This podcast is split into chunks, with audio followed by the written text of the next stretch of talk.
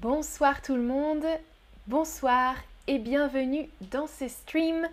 Je m'appelle Amandine. Bonsoir tout le monde dans le chat. Maya qui dit je préfère apprendre du nouveau vocabulaire. C'est parfait. Aujourd'hui, on va apprendre du vocabulaire actuel d'actualité. C'est un stream un peu moins joyeux et peps que d'habitude, mais j'espère intéressant pour vous. J'ai une première question pour savoir un petit peu si vous suivez les informations en général. Est-ce que vous regardez ou vous lisez les informations? Oui, c'est important de se tenir informé, surtout les infos sportives ou culturelles car le reste me déprime trop. Ou bien non, je n'ai ni télé, ni radio, ni journaux à la maison. Bonsoir, bonsoir tout le monde dans le chat. Léonie, ça va bien, merci. Et vous, j'espère que vous allez bien tous et toutes. Alors, oh, la majorité me dit oui, c'est important de se tenir informé. Ouais, je suis d'accord avec vous, euh, même si parfois euh, je suis assez déprimée euh, quand je regarde ou quand je lis des articles d'information. Et vous me dites parfois aussi, vous n'avez ni télé, ni radio, ni journaux. Oui, moi je n'ai pas de télé chez moi, mais euh, je regarde quand même des articles sur Internet ou j'écoute la radio. Alors aujourd'hui, vous avez vu le thème du stream, c'est euh, la guerre, le vocabulaire de la guerre. On va suivre un petit peu le déroulé d'une guerre, c'est-à-dire la succession des étapes d'un conflit parce que dans les informations, si vous écoutez la radio française, il y a du vocabulaire très technique, euh, des mots très spécifiques qui reviennent quand on écoute les informations. Et euh, on a pensé que c'était peut-être intéressant pour vous d'avoir ce vocabulaire spécifique. Le déroulé d'une guerre, donc le déroulement, c'est-à-dire du début à la fin d'un conflit, les différentes étapes. Alors, pour commencer, petite question euh, pratique de euh, grammaire presque, le pays est entré mhm, guerre. Donc quand c'est le début d'une guerre, le début d'un conflit, on utilise le verbe entrer en français pour signifier qu'un pays participe à une guerre par exemple. Est-ce qu'on dit entrer à la guerre, entrer de guerre ou entrer en guerre? Ou je vois que vous hésitez entre à la et en. La réponse correcte est en entrer en guerre. Le verbe donc, entrer en guerre, et on peut l'utiliser aussi comme un nom. L'entrée en guerre. L'entrée en guerre, ça peut être synonyme de la déclaration de guerre. Hmm? Par exemple, l'entrée en guerre de ce pays a changé la suite de la guerre. Hmm? On l'utilise ici comme un nom. La déclaration de guerre, c'est quelque chose aussi d'officiel. Hmm? Je déclare que mon pays est en guerre. La déclaration de guerre. Quand euh, des pays se font la guerre, des pays ou des personnes hein, d'ailleurs, ou bien à l'intérieur d'un pays, une guerre civile par exemple, il y a bien sûr des combats. Peut-être que vous connaissez déjà ce mot, les combats. Les combats, j'ai écrit une phrase ici, les combats font rage dans cette zone. Les combats, donc ça veut dire quand des personnes se battent ou combattent, hmm, deux verbes similaires, combattre se battre, ça veut dire mhm. les combats font rage dans cette zone. Faire rage, c'est une expression qui veut dire que les combats sont très violents, qu'il y a euh, beaucoup de combats et qu'ils sont très violents. Un combat fait rage, en général on dit les combats au pluriel, les combats font rage dans cette zone particulière, par exemple. Oui, exactement, vous me dites le verbe combattre, c'est ça. Et puis on peut dire aussi, avec le verbe combattre, les troupes combattent aux abords de la ville. Les troupes, ce sont donc les troupes de soldats, hmm, l'armée, des troupes de personnes, des troupes de soldats, combattent, se battent aux abords de la ville. Aux abords de la ville, ça signifie autour de la ville. Hein. Parfois, on peut dire aussi dans la banlieue. Donc avant d'entrer dans une ville, il y a en général des combats autour d'une ville, aux abords de la ville. C'est quelque chose que vous pouvez entendre aussi souvent.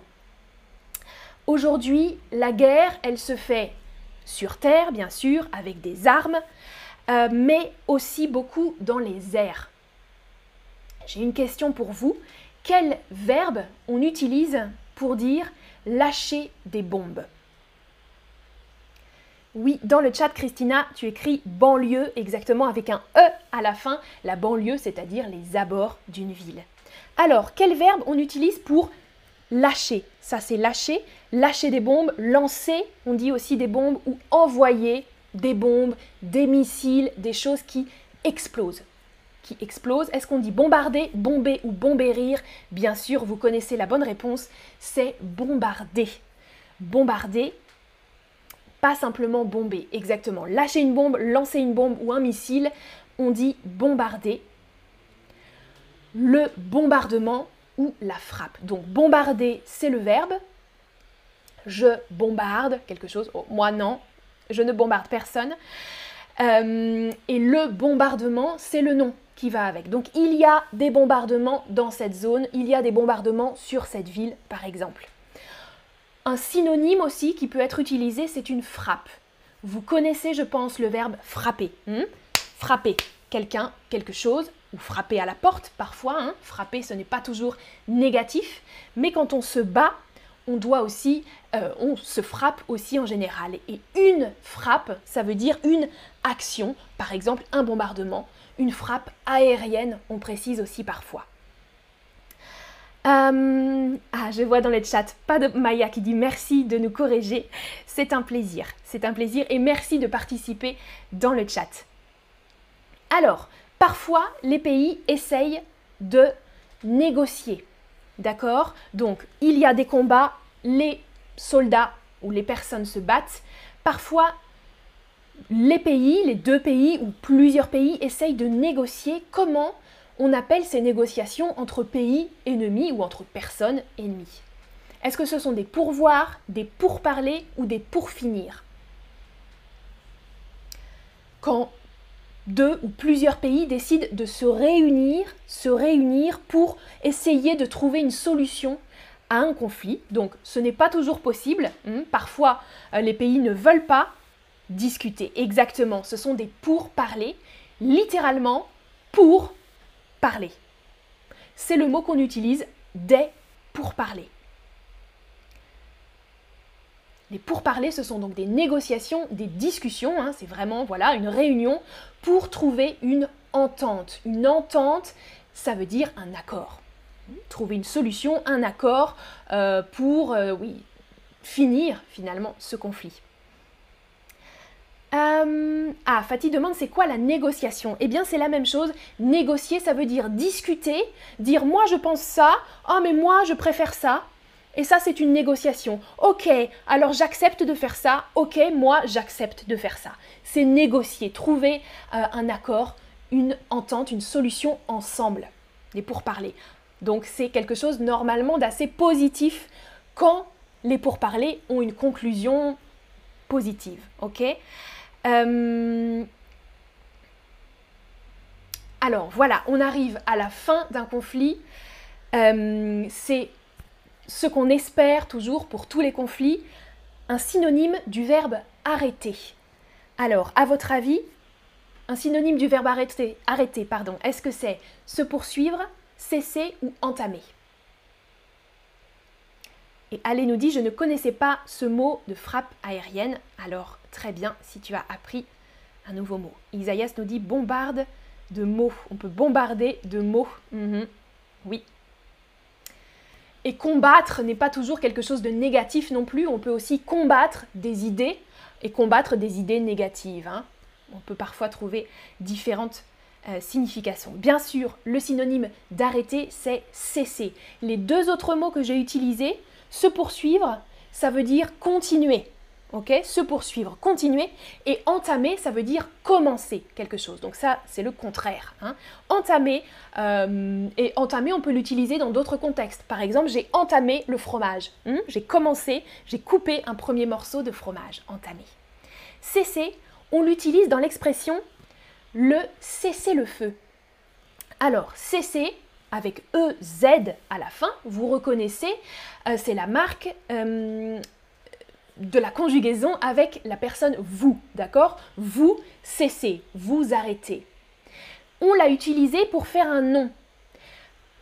cesser le feu, à l'époque, les gens disaient ça et on peut imaginer, les gens disaient cessez le feu, arrêtez le feu, arrêtez de tirer. Hmm? le feu. Arrêtez de tirer à l'impératif. Cessez le feu. Et finalement, on l'a transformé en un nom. Un cessez le feu. Un cessez le feu ou une trêve, c'est la même chose. Une trêve, c'est une pause dans un combat, dans un conflit. Cessez le feu ou trêve, c'est un accord pour arrêter les combats de façon temporaire ou définitive. Hmm? Alors souvent c'est temporaire, mais parfois c'est définitif. Cessez le feu et ça se transforme, si c'est définitif, en euh, la fin de la guerre. Hmm? Un traité qui marque la fin de la guerre. Oui, Christina, exactement. Se poursuivre, ça signifie continuer. C'est ça. Alors, comment appelle-t-on un groupe de véhicules qui font route ensemble? Donc, plusieurs véhicules qui se suivent, qui roulent dans la même direction. Est-ce qu'on appelle ça un convoi, un covoiturage ou une collation? Alors, oui, vous connaissez ce mot, c'est un mot pourtant très spécifique. Très très bien. Un groupe de véhicules, et il peut y avoir euh, différents types de convois. Un convoi militaire, par exemple, ce sont des véhicules de l'armée qui se suivent. Un convoi militaire avec des tanks, différents véhicules. Ou un convoi sanitaire. C'est le mot. Alors beaucoup m'avaient répondu covoiturage. Covoiturage, on ne l'utilise pas vraiment pour plusieurs véhicules qui se suivent. Faire du covoiturage, ça veut dire être plusieurs personnes dans une même voiture. Par exemple, moi, je n'ai pas de voiture, je vais covoiturer, faire du covoiturage avec une autre personne. D'accord? Donc un convoi militaire ou un convoi sanitaire, ça c'est plus positif, ok? Convoi militaire, hmm, c'est mauvais signe. Un convoi sanitaire, c'est plutôt bon signe.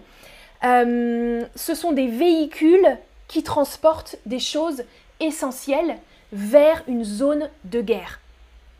Par exemple, des médicaments, de la nourriture. Mais sanitaire, c'est plutôt des choses du domaine de la santé, donc des médicaments, des choses pour soigner euh, des blessés, par exemple. Euh, et le convoi hum, euh, sanitaire, pardon, regardez le deuxième mot, un couloir humanitaire. Un couloir, vous connaissez sans doute ce mot, on dit aussi un corridor humanitaire. Dans la maison, on utilise aussi le mot couloir, c'est un petit espace qui permet de faire passer des véhicules ou des personnes. Donc un itinéraire sécurisé, en général par des pays neutres, dans une zone de conflit pour faire passer des personnes ou des choses essentielles. Et ça peut aller dans les deux sens. D'accord? Un couloir humanitaire, on peut avoir un convoi sanitaire qui va dans un sens pour apporter de l'aide, des médicaments, etc. Et puis dans l'autre sens du couloir humanitaire, il y a des personnes qui quittent leur pays, des personnes qui fuient la guerre. Hmm? En général, des personnes civiles. Oui, Géraldine dans le chat nous dit faisons l'amour, pas la guerre. Exactement, je suis bien d'accord avec toi. C'est tellement plus simple. Oui. Alors une dernière question pour vous avant de terminer ce stream. Comment appelle-t-on les personnes qui ont quitté leur pays? Je vois déjà des réponses oui. Exactement, des personnes qui quittent leur pays et qui arrivent en général dans un autre pays, on appelle cela des réfugiés. Oui, je vois, vous utilisez différents mots. C'est un, sujet euh, assez vaste.